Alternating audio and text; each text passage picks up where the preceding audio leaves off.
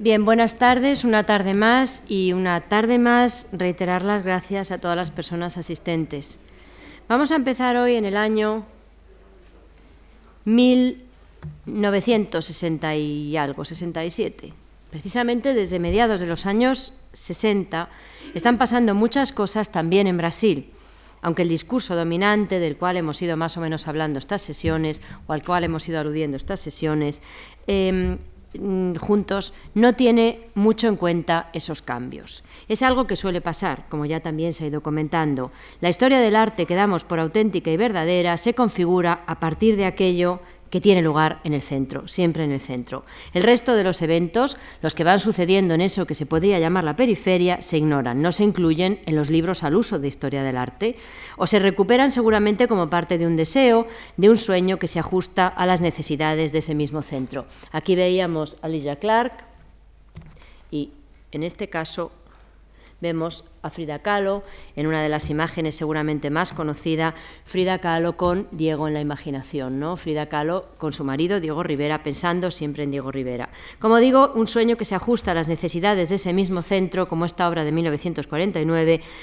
y este sería el caso, como digo, de la beatificación de la mexicana Frida Kahlo, que es paradigmático seguramente desde Bretón en adelante. Os debería decir al menos, y vuelvo otra vez a Lisa Clark, eh, a la brasileña Alicia Clark, que el discurso al uso no ha tenido en cuenta, o los ha tenido en cuenta todos estos personajes, o no los ha tenido en cuenta hasta hace poco, hasta que Brasil y la historia de su modernidad, una explosión artística e intelectual que tiene lugar en los años 50-60, empieza, aunque con lentitud, a entrar en los libros de texto gracias al auge de los artistas de Latinoamérica y no latinoamericanos, en la última década, porque evidentemente latinoamericanos básicamente es un término que está definiendo una multiplicidad del continente que seguramente, bueno, pues debería de ser visto más bien como Latinoamérica, no latinoamericano, sino de Latinoamérica, que está definiendo un área geográfica, porque obviamente los artistas latinoamericanos, como digo, conformaría un término que finalmente estaría definiendo más de lo que debería, ¿no? estaría englobando a todos estos artistas. Como digo, en la última década los va de alguna forma metiendo dentro de lo que sería el contexto de ese discurso, por lo que valga el término, sometido a muchos y numerosos y diferentes consensos culturales. Y pese a todo, pese a ignorar esos libros de texto que habitualmente utilizamos, los libros establecidos, los libros de texto establecidos, la importancia de lo que ocurría en Brasil, allí estaba teniendo lugar probablemente una de las escasas experiencias de la cultura de Occidente que demuestran cómo los conceptos antitéticos e irreconciliables son tales debido solo a un absurdo consenso de pensamiento. El nuestro, el occidental, que como he ido diciendo todos estos días, piensa en binario, ese sistema lógico del cual hemos ido hablando todos nosotros. En aquellos momentos, esos momentos de esos años 60 a los cuales yo me voy refiriendo, el arte en Río y Sao Paulo salía a la calle. Vuelve a ser una de, las, de los happenings de Lisa Clark, Nostalgia del cuerpo, así se llama. Salía a la calle, desbordaba el museo e implicaba también al espectador. Antes hemos estado hablando de algunas de estas cosas. Y lo hacía de un modo más radical, si cabe, que en otras partes del mundo, donde el auge de los happenings eh, suponía una de las grandes revisiones de la obra del arte al uso, en el lugar del arte al uso, básicamente, y más aún revisaba la división de las artes en territorios estancos, podríamos decir. Así lo prueba desde el principio la que suele verse como ese primer atisbo de happening, de la cual en algún momento hablábamos, creo que en las sesiones previas a las conferencias, y es la puesta en escena de Black Mountain College, donde estaban Merce Cunningham, John Cage, Tudor, Rauschenberg, etc., y los personajes actuaban, accionaban, buscando esa obra de arte total que implicaría en muchos casos también al público, a los espectadores. El happening, del verbo inglés to happen, tenía implicaciones en el transcurso, con el transcurso suceder y con el azar, ocurrir sin premeditación, sin que básicamente se espere. Se trata de una forma de arte, también aquí relacionada con la teatralidad, como hemos ido viendo, con un modo de representación donde el factor transcurso, desde luego, es determinante. Lo veíamos ayer de alguna forma, aunque fuera una performance también en la obra de Gilbert and George. Alan Caprow, del que en algún momento hablamos, para muchos el codificador del fenómeno en esos primeros años 60, lo definía de esta manera. Este es Halprin, 1963. Bueno, el término happening, ese es Halprin.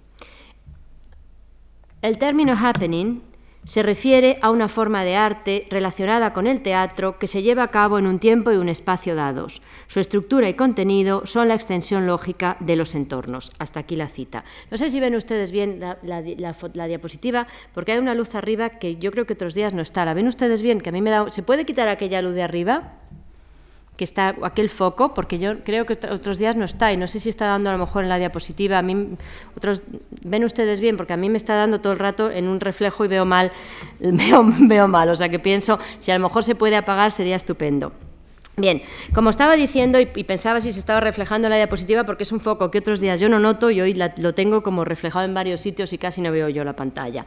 Bien, los entornos, los environments, como muchas veces se llaman, aquí tenemos el de Oldenburg, ese entorno de Oldenburg, eran otra alternativa al arte al uso que empezaba a aparecer por esos mismos años y cuyo propósito era implicar al espectador, al cuerpo del espectador, en la propia obra de arte. Se trataba de esculturas, muebles, espacios construidos para ser paseados, para ser deambulados, como comentábamos antes, un arte participativo donde el público no se limitara a mirar, donde había objetos reales y que a su modo contribuía a revisar el papel mismo de los espacios expositivos. Esas primeras intenciones de entornos y happenings darán sus frutos en décadas posteriores al romper definitivamente con la noción de marco. Se venderán también como idea y se expondrán en museos, reinstalándose incluso después de muerto el autor, dejando dolorosamente claro cómo todo, cualquier cosa, hasta la más revolucionaria, muchas gracias, foco que te ha sido, quien lo haya quitado, gracias, reinstalándose incluso después de muerto el autor y dejando dolorosamente claro cómo todo, cualquier cosa, hasta la más revolucionaria, decía, puede convertirse en historia con mayúsculas. Puede desactivarse, poniendo en entredicho el eterno debate sobre la posibilidad de la actividad artística como activismo, que es el, tema del cual me gustaría hablar hoy.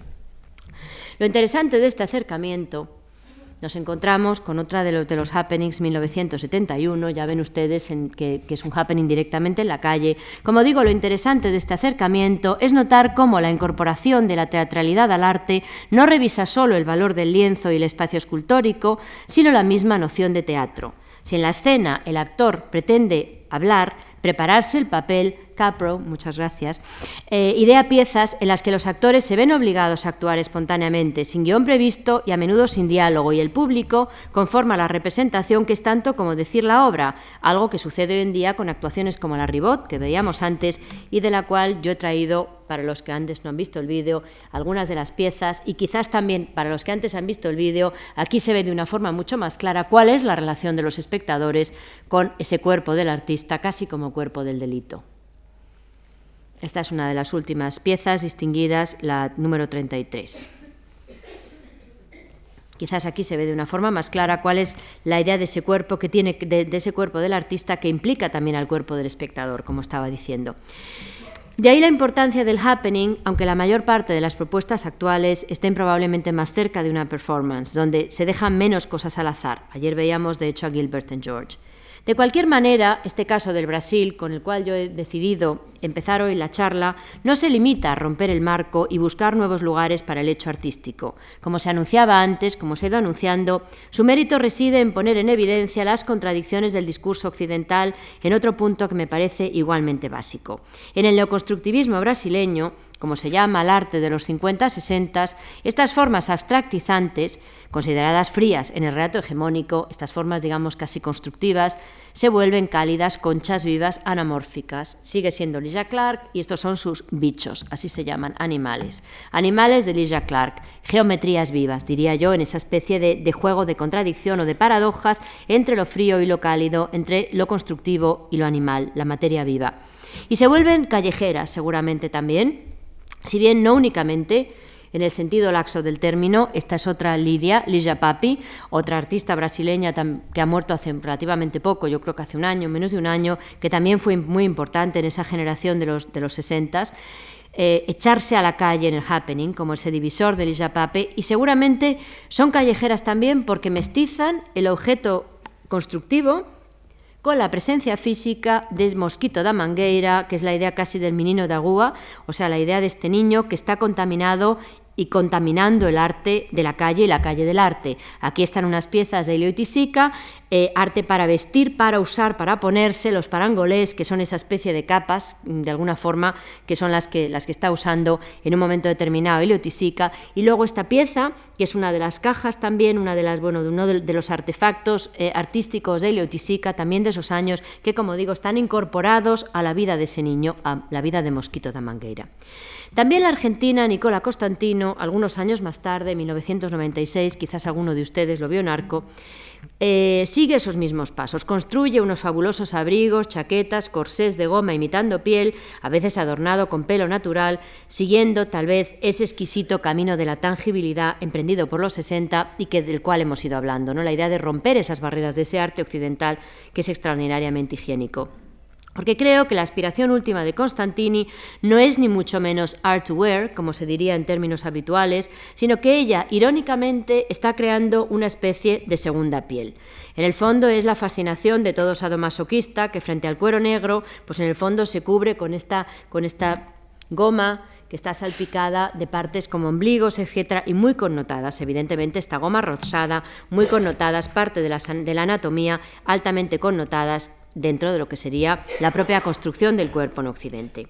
También a su modo, otra brasileña, Nazaré Pacheco, en este caso seguramente alguno tuvo ocasión de ver algunas de sus obras en una exposición de la Casa Encendida hace aproximadamente un año. Como digo, la brasileña Nazaré Pacheco tampoco se propone vestirnos con este maravilloso vestido de perlas y de eh, gilets, de cuchillas de afeitar.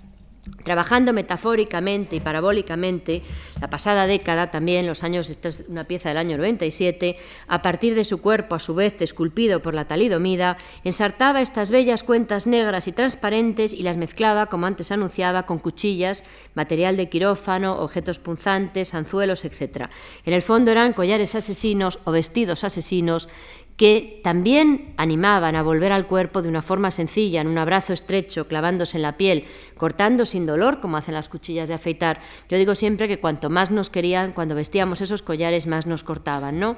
Y junto a esas propuestas de los parangolés de Oitisica, el arte para tocarse y ser tocado, diferentes texturas, como antes anunciaba, en el caso también de Ligia Clark.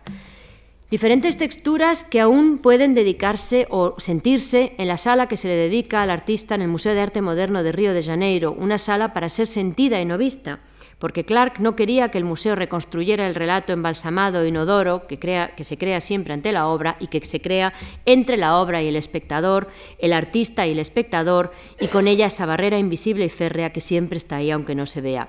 Clark hablaba, y me parece que el mismo nombre de la pieza es bastante significativo, de la nostalgia del cuerpo, que la convertía sin duda en inspiradora de muchas generaciones posteriores que aspiraban a traspasar los territorios de la representación, a recobrar esa especie de cuerpo completo, el tacto, el olfato, etcétera, que es lo que ella propone, y luego quien se pasara por la documenta de Kassel, comisariada por Catherine David, seguramente pues vio a Clark colgada inerme, expuesta, contradictoria desde muchos puntos de vista, absurda, museada, prohibido tocar, decía el hipotético cartel. Me imagino que podríamos decir que son cosas que tienen la culpa los comisarios y los museos o el propio sistema de exposición.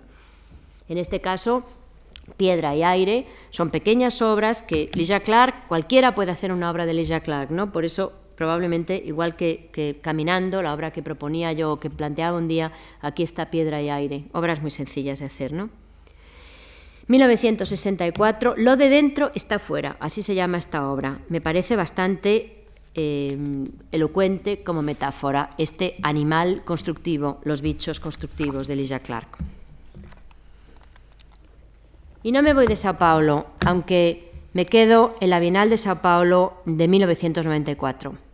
La prematuramente fallecida fotógrafa Helen Chadwick había fijado la mirada en una sustancia muy connotada en nuestra civilización, el chocolate, olorosa y comestible sustancia. Primero la había fotografiado caliente mientras cocía y luego, poco a poco, había decidido enfrentarse a las cualidades reales de esa sustancia con algo de droga y algo de prohibido también en nuestra sociedad, adictiva y peligrosa en cualquier caso. A Chadwick siempre le había interesado la carne en su acepción más amplia, quién sabe si por las relaciones también que las mujeres y ella como fotógrafa establecen con el mundo de la corporeidad, del cuerpo. Derretía chocolate en estas primeras obras y fotografiaba luego esa masa marrón y compacta, cuyo resultado final era de una sensualidad inusitada, inequívocamente carnal, quizás porque todos pensábamos en ese chocolate derretido, que es uno de los manjares seguramente más clásicos y más prohibidos dentro de la civilización occidental. No se limitaba, como digo, a fotografiar la esencia misma del pecado, insisto, porque el chocolate ya se sabe que engorda mucho, en fin, y eso no hay que tomarlo y es muy malo, tiene mucho colesterol, en fin, le pasa de todo al chocolate, dicen.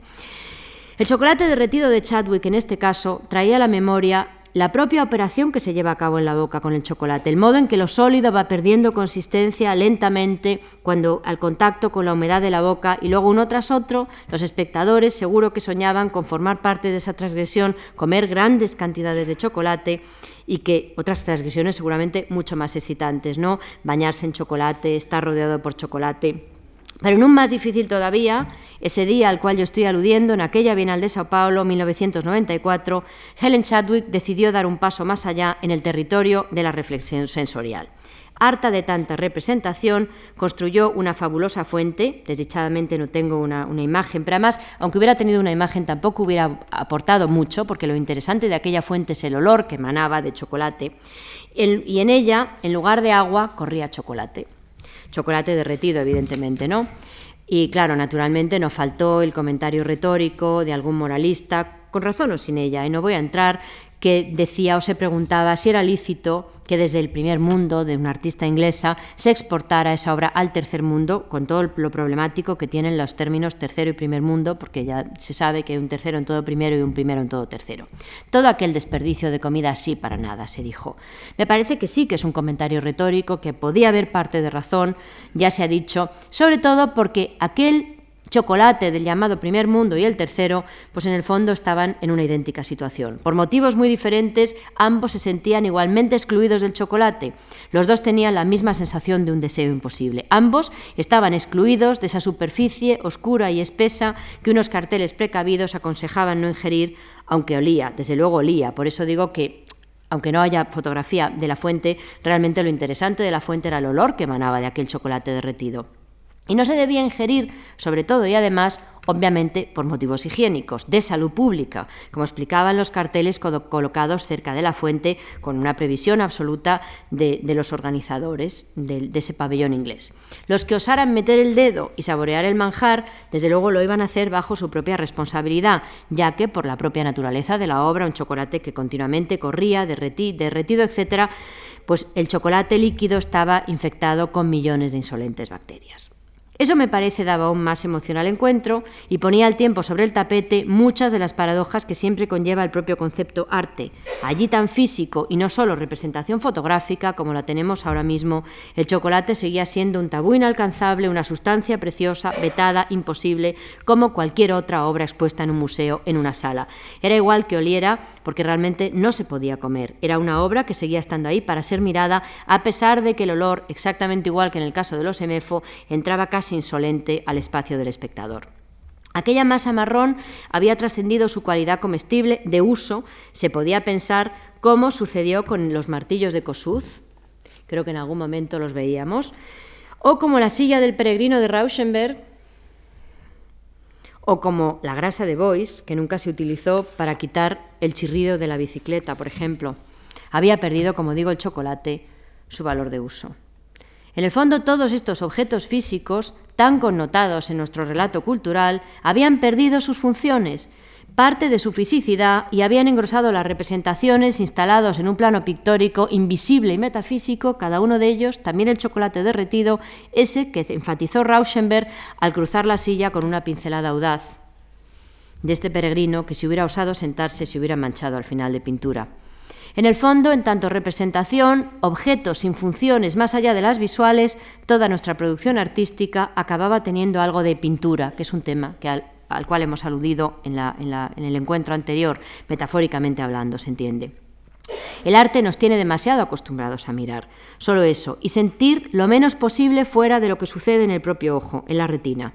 El arte conceptual que esperaba recuperar el cuerpo ha acabado también por excluirlo de algún modo, tal vez como mostraba el vestido hueco de Clark en la documenta de Castle. Por cierto, arte conceptual. Es del ruso eh, Mirochenko, una obra de 1990. ¿no? Uno se sienta y sigue mirando el arte conceptual como si de un cuadro se tratara.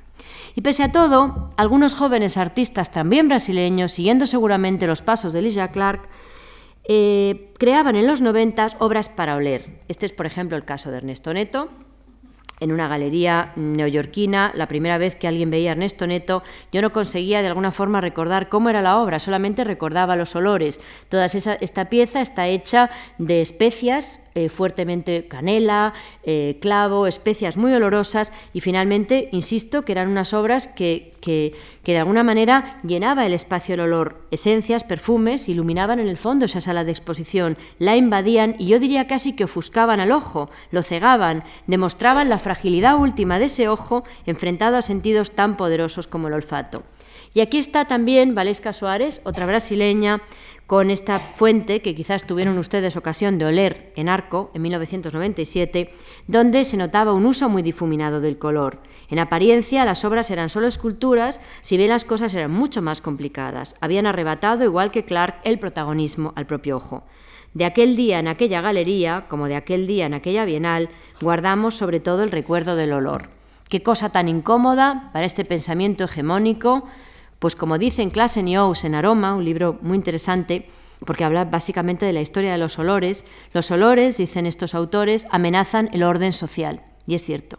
Occidente como sociedad se lleva muy mal con los olores. Otros grupos culturales tienen, frente a nuestras pocas denominaciones para el olor, numerosas formas de expresar sensaciones olfativas. Por ejemplo, los capsisis del Camerún, usan formas como medeque, oler varios animales, cedé, olor de comida a ingerir, eh, nedleque, olor de una carne podrida, etc. O hasta 14 formas, dicen, de reconocer y nombrar un olor. O los incas, por hablar de una civilización extinguida, que tenían muchas formas de verbos para oler dependiendo si apestaba, olía mal, etc. Entonces, realmente esto sí es un asalto a lo que puede ser nuestro sistema de representación los harapos de la morgue, que yo decía el otro día, que habían arrancado los EMEFO y que obligaban en aquel año de 1997 a los visitantes de la muestra que pasaban por delante a ponerse la mano delante de la boca para evitar, o de la nariz, para evitar el olor, en un ademán casi automático, en un gesto, por cierto, nada mundano, en ese gesto que residía, donde residía la radicalidad de la obra, mucho más radical, aunque a simple vista no lo sea, que esta obra, hoy he traído la obra menos tremenda de, de las de la morgue de Andrés Serrano que he podido encontrar pero vamos a pasarla rápida, que no nos gusta. Más tarde, en una exposición, como digo, de la Casa Encendida, algunos artistas de parte del grupo Semefo, habiendo roto también la barrera higiénica, o uno de los componentes del grupo Semefo, habían llenado las torres, una de las torres de la azotea, quizás alguno de ustedes tuvo ocasión de verlo, con un humo que era vapor de un material que se usa como cierto catalizador en la morgue. Algunos tosían un poco al salir, pero yo la verdad es que no quise siquiera entrar porque bastante es cuando no tiene uno más remedio que entrar. Pero vamos a regresar por un instante al origen de muchas cosas, al que yo propongo como origen de muchas cosas, ¿no? El Brasil de los años 60.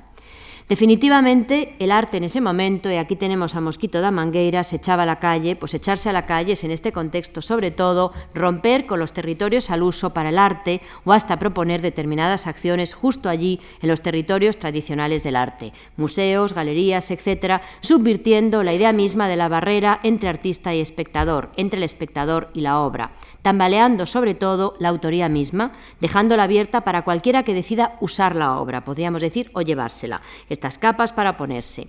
Esa también era la fórmula de Félix González Torres, al cual antes se aludía, quien colocaba en la sala de exposición una serie de postes de nubes que así apilados daban la impresión de ser una mesa con una fotografía colocada en su superficie. No muy lejos había una pequeña cartela que decían cojan ustedes uno, pueden coger uno, como antes hablábamos, esta precisamente fue la obra que estuvo en Fricciones, Ficciones del Museo Reina Sofía en Madrid.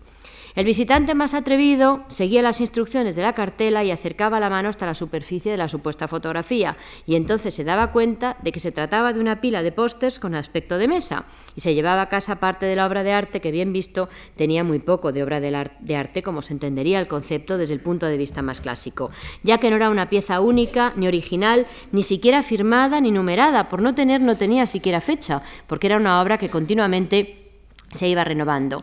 Y así, tras el entusiasmo inicial, se sentía seguramente decepcionado. ¿Qué hacía aquello en un museo si tenía tan poco de obra de arte al uso, reproducido en serie, sin firmar, sin numerar, un simple póster? Eso es lo que buscaba el artista, precisamente, sus nubes, tema por otra parte muy tradicional en la pintura de Occidente, reproducidas al infinito, sin fermar, sin numerar y que cualquiera podría llevarse a casa, seguramente nos incitaban a reflexionar sobre el papel de la obra de arte, el museo, el artista, el espectador y la manera en la cual un simple gesto puede ponerlo todo patas arriba. El valor de las obras de arte está sujeto a tantas cosas que nada tienen que ver con la obra misma. El uso del medio, en este caso una impresión offset, como pueden ver, es importante porque más allá de la foto de cualquier otra fórmula, garantiza lo idéntico a bajo precio e implica un trabajo solo mecánico que trata de hacer desaparecer la figura del artista como artesano inventor. La propuesta viene además del copy art, el arte de la fotocopia, que se relaciona también con el mail art, el arte enviado por correo. Estas son las famosas postales de Oncábara que se vieron en una exposición en la Caixa hace ya bastante tiempo eh, que escribía cada día lo que hacía y lo que no hacía, dejando constancia del paso del tiempo, con valor de testigo, también mm, en algunos casos sellos de goma que iban poniendo, como tampones de goma, que iban poniendo fórmulas que durante los años 70 de alguna forma se utilizaron para democratizar el arte y lo que sería su tradicional mm, unicidad dentro de lo que sería el contexto clásico.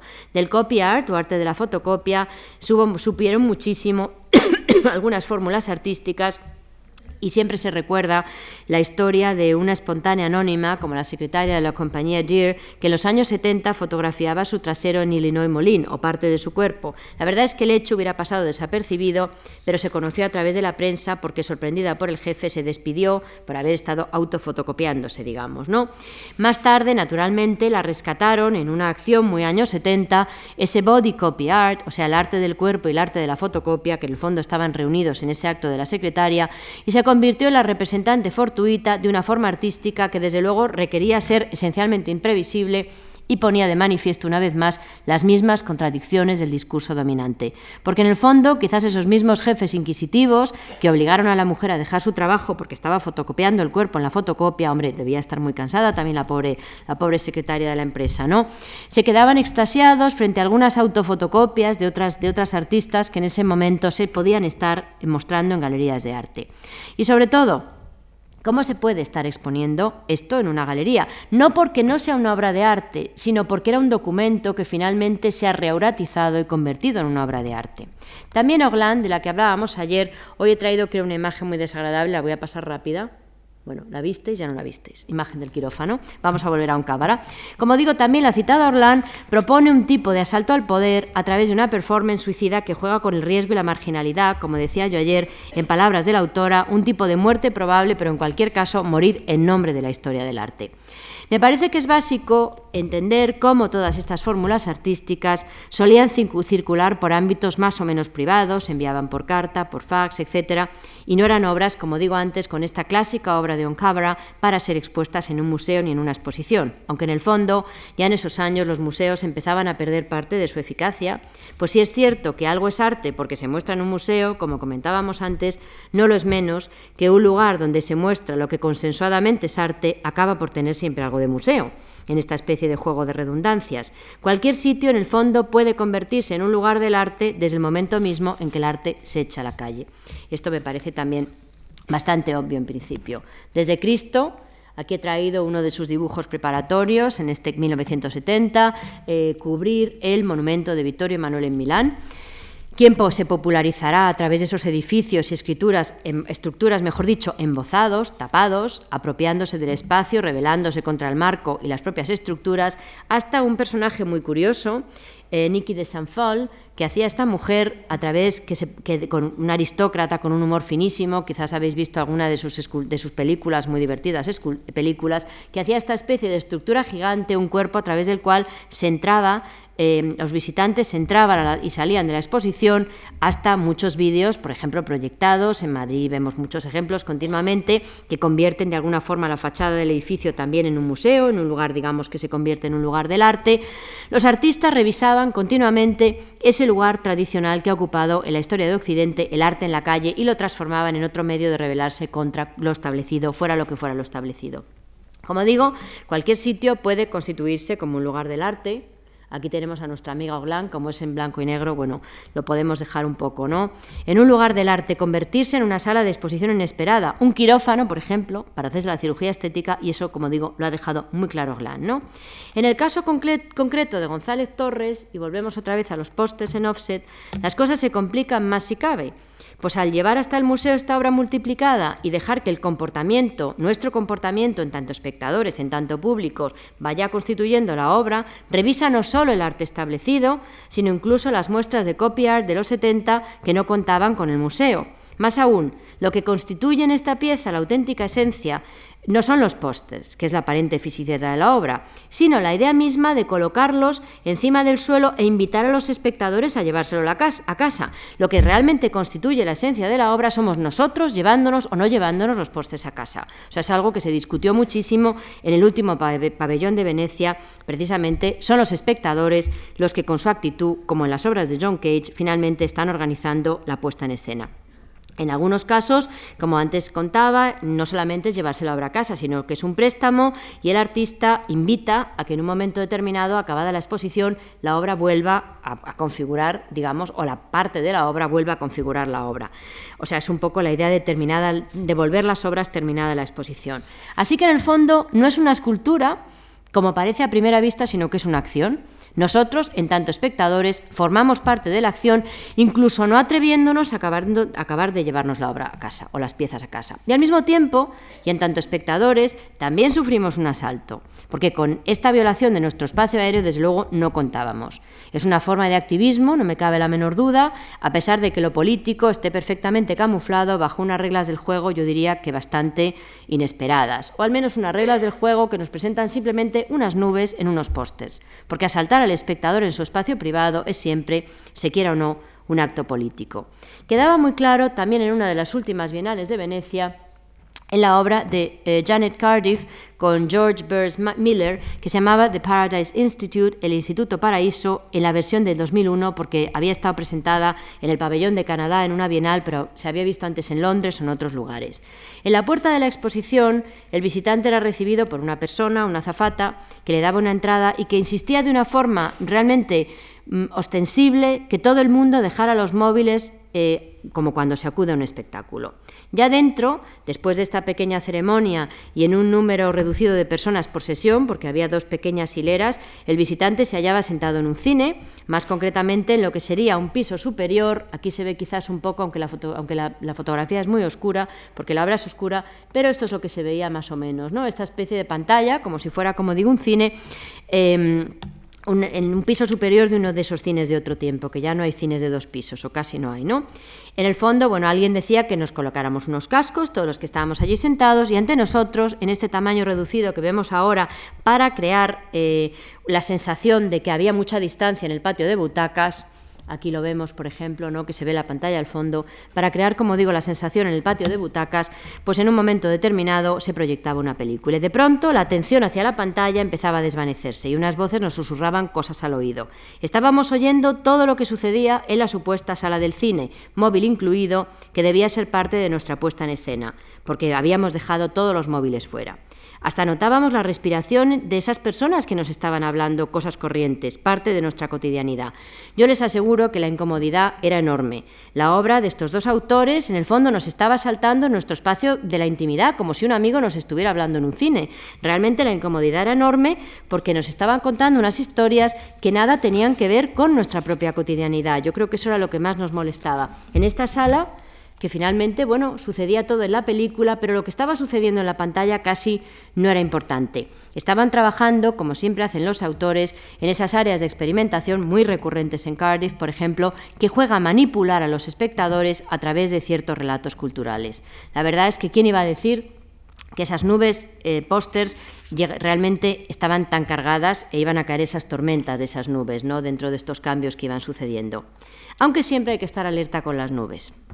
Lo excitante de los espacios abiertos, otra fórmula de nuevos museos, es su capacidad constante de cambio. Walter, Walter de María, 1977. Así debió entenderlo un grupo de artistas que en esos años 60, más o menos contemporáneo a lo que está sucediendo con Lisa Clark, últimos 60, cuando decidieron dejar la ciudad y echarse al campo. No solamente echarse a la calle, sino también echarse al campo. que es otro modo de echarse a la calle, en estas acepciones que vamos dando aquí al término.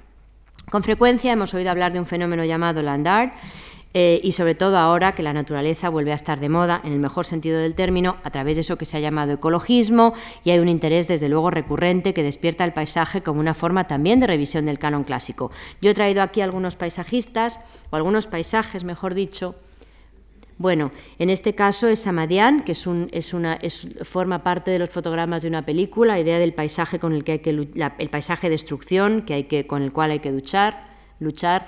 Este es, es em, eh, la una, artista canadiense, Rosemary Lang, que mm, habla de los, de la, del, del, problema, de los problemas de la devastación, pero lo divertido, lo interesante de sus fotos es que están muy retocadas. Eh, Ronnie Horn eh, unas fotografías malísimas de Ronnie Horn del Támesis, pero me imagino que a lo mejor alguien las vio en la exposición de Madrid. La idea de las aguas del río que se convierten casi en personas. Aquí volvemos a tener Sugimoto, que veíamos ayer en otra imagen radicalmente distinta. Aquí casi el mar se ha perdido, casi, casi desaparece la línea del horizonte. Un artista español, en este caso, bueno, Alicia Martín, una artista española que también, digamos que mm, revisa los paisajes, clavando en este caso pues libros en el suelo. También, naturalmente, Alicia Martín tuvo una, fachada en Casa de América que revisaba el propio concepto de fachada, siempre con los libros, aparte de vídeos de libros, etcétera. Pero digamos, siempre casi como site specific, que se llamaría, eh, pensados específicamente para determinados lugares, esos libros que salían en Casa de América, que aunque uno no lo viera, pasando seguramente los libros se le venían uno encima, sin querer, ¿no? Incluso sin querer.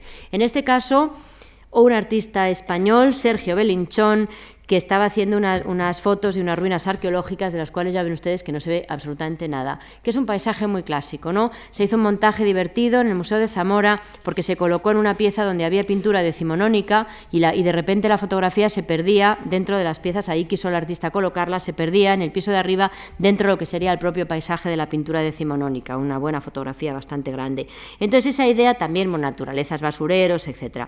En todo caso, el paisaje, que ha sido un leitmotiv de muchos artistas contemporáneos, eh, hablar de esta aproximación sistemática al paisaje que se empieza a dar a mitad de los 60 es en sí bastante complejo. ¿no? En este caso, naturalmente, tenemos la Spiral Jetty, famosísima Spiral Jetty de 1970, porque es en sí mismo muy complejo, porque cada uno de los artistas interesados en el problema, como digo, la idea de, de las fotografías de paisaje seguramente forman parte de las acciones que se hicieron antes. En el caso concreto de Alicia Martínez, muy claro, ella modifica el paisaje casi como Cindy Sherman y a partir de ahí hace la fotografía. O sea que estamos jugando un poco a rizar el rizo como pasa con parte de la producción más contemporánea.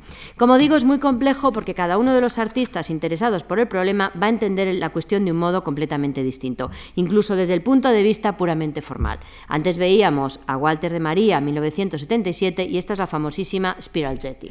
Dos de esos artistas que deciden salir al campo para ir buscando cosas, Walter de María y Robert Smithson, se habían conocido en el Nueva York de los años 60 y de hecho el primero había colaborado con Fluxus, tenía mucho que ver también con los primeros juegos de, arte conceptual y con el propio grupo Velvet Underground tan ligado a Warhol y a la Factory. O sea que ahí ven ustedes que de alguna forma los lazos también empiezan de alguna forma a cerrarse.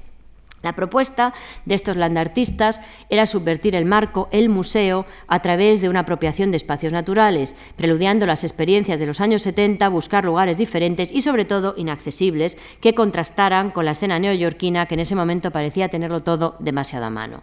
Desiertos, áreas industriales abandonadas, tierras fantasmagóricas como las que proponía Hopper también en pintura, lugares en suma donde era necesario desplazarse de una forma deliberada, revistiendo a la obra de cierto misterio y de ciertos valores también de reclusión. En el fondo había que llegar allí para, verlo o conformarse con ver una fotografía o un vídeo.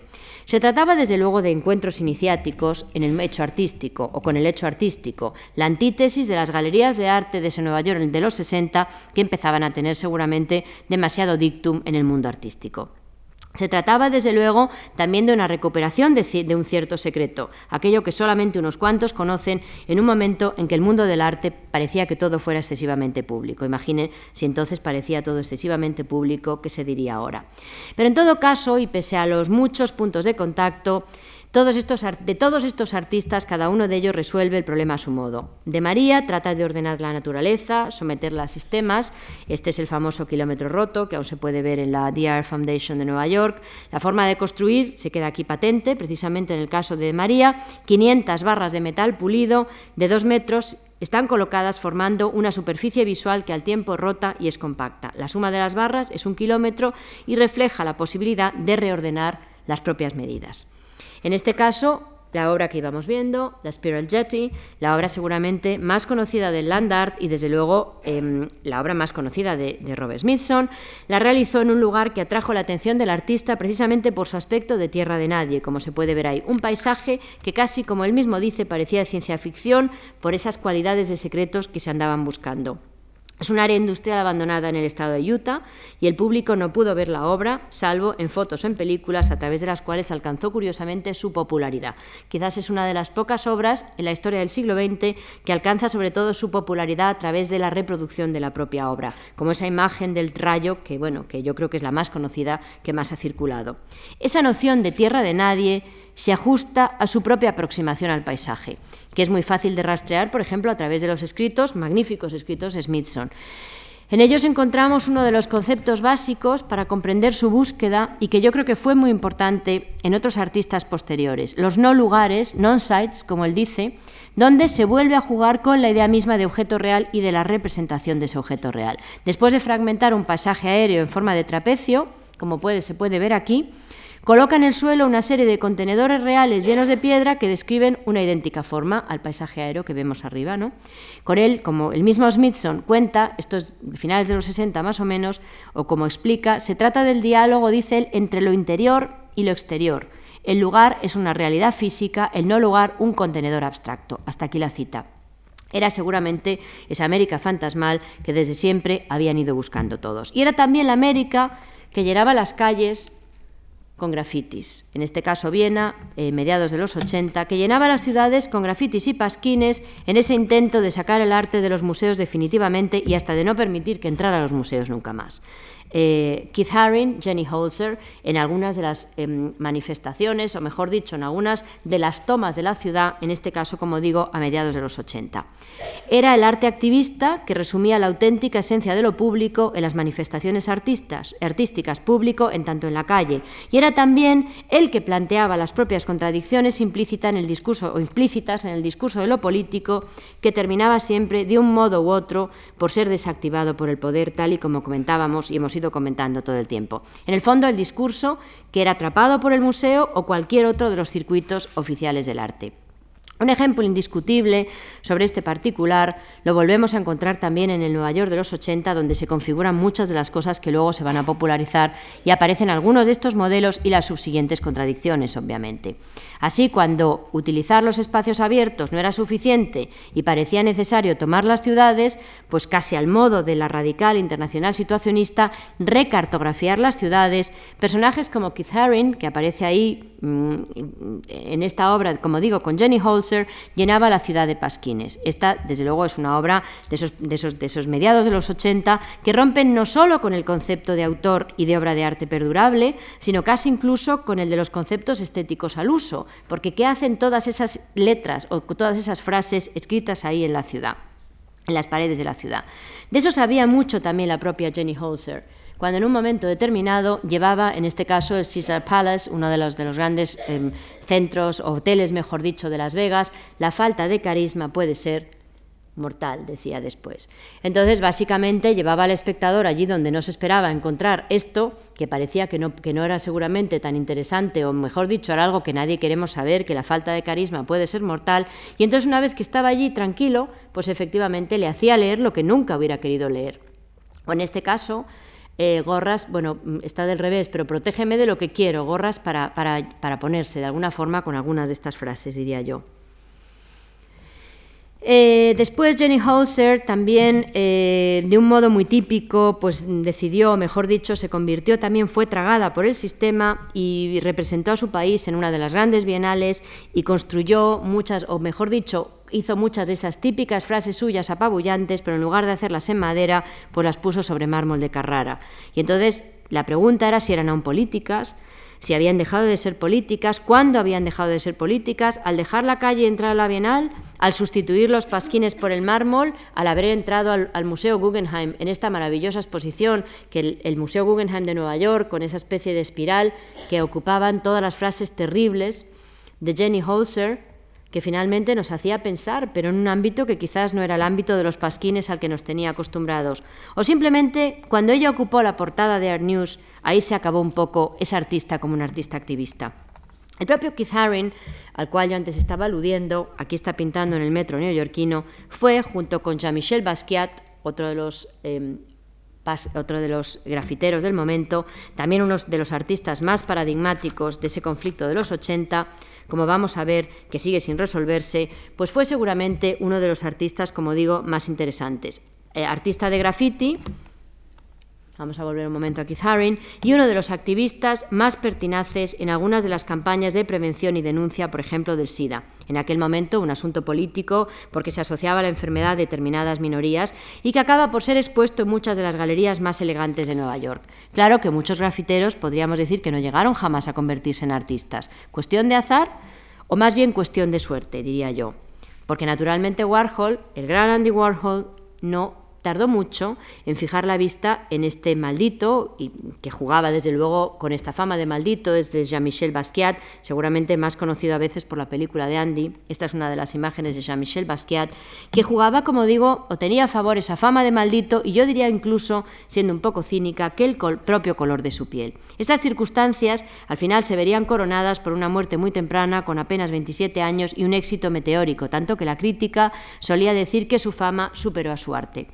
Se moría, como digo, con 27 años. Sus pinturas, ya se ven que están un poco entre primitivas y sofisticadas, le llevaron de East Village, una de las partes de la escena artística más radical de Nueva York de los 80, a Soho y más concretamente a una de las galerías más importantes de ese momento y de ese lugar, Mary Boone, una de las más prestigiosas, donde con solo 24 años estaba exponiendo al lado de los chicos mayores, por llamarlo de alguna forma, Kia, Clemente, etc. La muerte de Basquiat no pilló desde luego a nadie por sorpresa, o al menos eso se decía entonces. Basquiat pues acababa seguramente en su mejor momento sin llegar a agotarse siquiera como Jackson Pollock. También Keith Haring en este caso, bueno, he simplemente tomado una, fotografía de un póster, uno de los pósters que hacía contra la campaña del SIDA, mejor dicho, a favor de la, prevención del SIDA, podríamos decir. El mismo Keith Haring no tarda mucho en seguirle, también al mismo lugar, al, camino de la muerte, si bien en su caso también fue por la enfermedad y, participó en muchas campañas con estas típicas camisetas, pósters, etcétera, ¿no? Aunque lo tremendo probablemente no era siquiera morirse, sino morirse de un estigma y por eso precisamente pues, fue tuvo un activismo político muy claro dentro de lo que fue aquel contexto donde iban apareciendo muchísimas fotografías, fotógrafos, etcétera, muchos museos importantes como el MoMA, el, el, New Museum de Nueva York, etcétera, trabajaron mucho a favor de estas campañas y quizás también se debiera en parte a esto y no solamente a que, en el caso de Basquiat, Warhol se fijaba en él, lo que sería el éxito de este artista.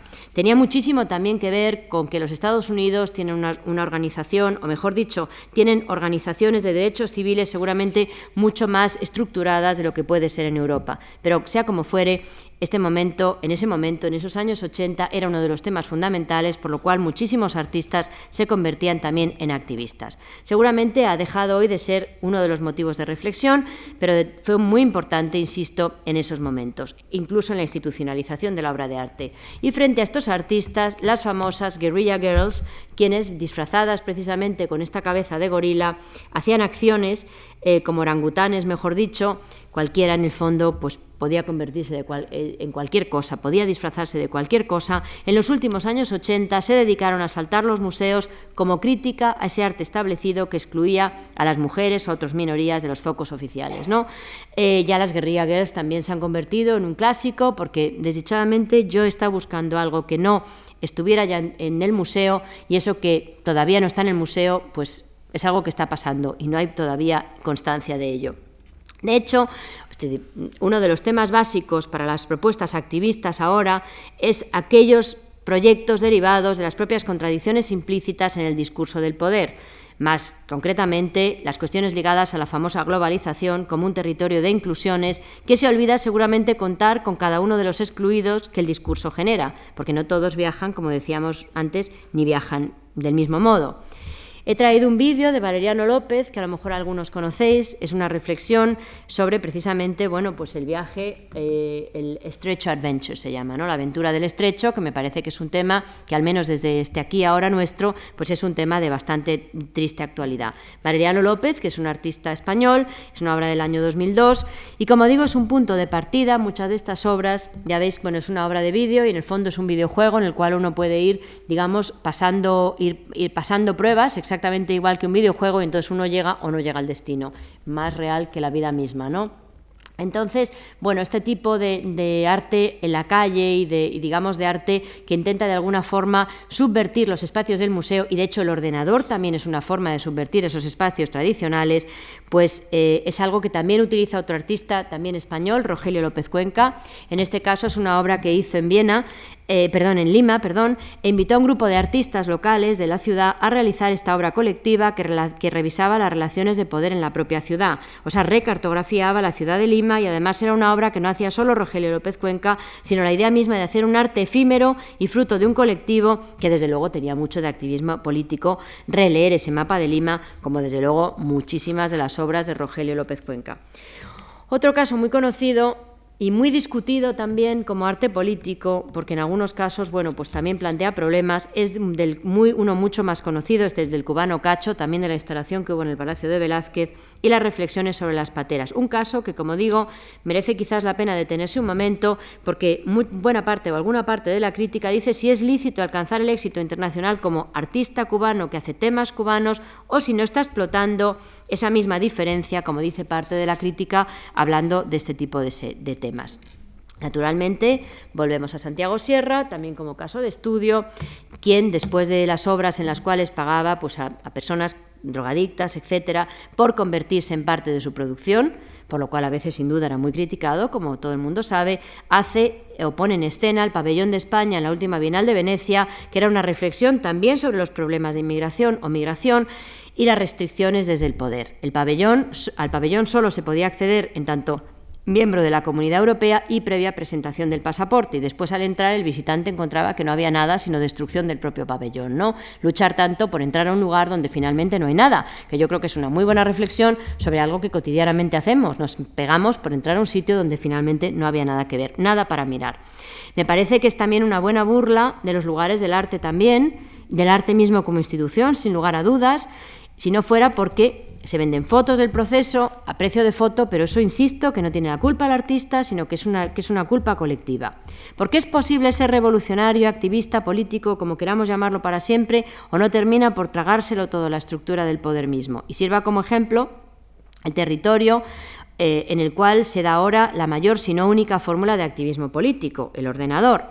Van apareciendo nuevos centros de poder, eh, que van accediendo a la información a través de la red y participando de esa información, interviniéndola, reorganizándola, etc. Eso debería de formar parte del proceso de la globalización, supuestamente. Más aún, el milagro de ese sistema de comunicación no solo conocer, sino también darse a conocer. Cualquier artista, en cualquier rincón perdido del mundo, puede compartir sus experiencias con cualquier otro internauta en cualquier país del mundo. Ya no es necesario buscar una sala para mostrar el propio trabajo, ni es ni siquiera necesario deseable mostrar el propio trabajo, ni en las calles. Las cosas han cambiado muchísimo. Pero se trata o se trata sobre todo de lanzarlo, de crear nuevos modos de creación en los cuales la obra de arte tradicional, esa obra única y original, se convierta en una puesta en escena vulnerable y colectiva en la que cualquiera de nosotros simplemente puede intervenir, que cualquiera pueda compartir. Frente al aislamiento tradicional del artista, se está optando por un tipo de trabajo que supuestamente nos convierte a todos en artistas potenciales porque todos podemos intervenir la obra en la red. Este debate desde luego defendido desde posiciones progresistas, anunciaba, o al menos en su momento del inicio, un nuevo orden mundial y no en vano algunos de los más notables defensores de la globalización procedían de áreas geográficas no europeas o norteamericanas, o sea, el área no europea o norteamericana. Pero yo creo que hay una paradoja de fondo sobre la cual, bueno, me gustaría que de alguna forma por lo menos quede ahí la reflexión, ¿no? La verdad es que en la práctica los últimos 15 años han ido protagonizando un claro deslizamiento de los centros de poder artístico. De eso no me cabe la menor duda. Frente a los foros tradicionales que han ido surgiendo, o mejor dicho, que estaban establecidos, han ido surgiendo muchas, muchas claras alternativas que han demostrado cómo la novedad, lo interesante, lo diferente, lo que merece la pena ser mirado, discutido, no viene siempre, ni muchísimo menos, de un idéntico lugar. El caso de la Bienal de Venecia, consagrada Bienal frente a la de Sao Paulo y Johannesburgo, por citar dos ejemplos más eh, ya también consolidados, o la de Sydney, que es una Bienal, por cierto, muy seria, me parece muy esclarecedor. Las aportaciones más mm, innovadoras en el panorama artístico probablemente durante mucho tiempo se pueden encontrar más fácilmente en otras bienales fuera del circuito, si tal cosa existe de entrada. Pero eh, quizás por eso la penúltima documenta enfatizaba el uso de esos nuevos medios que obligaban al espectador a buscar la experiencia artística, en la, en la experiencia artística nuevas formas de ver fuera del tradicional placer estético. El análisis, en ese momento, en la misma Bienal comisariada por Catherine David, se convertía en el modo exigido de acercarse a la obra de arte. La mirada era por fin un extraordinario instrumento de análisis. Aunque las cosas, como antes anunciaba, son algo menos positivas de lo que todo esto podría hacer pensar, sobre todo porque en esta reflexión que yo proponía, no todo el mundo tiene acceso a un ordenador. Y esto yo creo que es lo importante que debemos siempre recordar, porque algunos no tienen siquiera un enchufe para conectar el ordenador en muchos lugares, ni tienen agua siquiera. Porque tener o no tener enchufe, en el fondo, es una nueva arma de discriminación. ¿Quién lo hubiera dicho?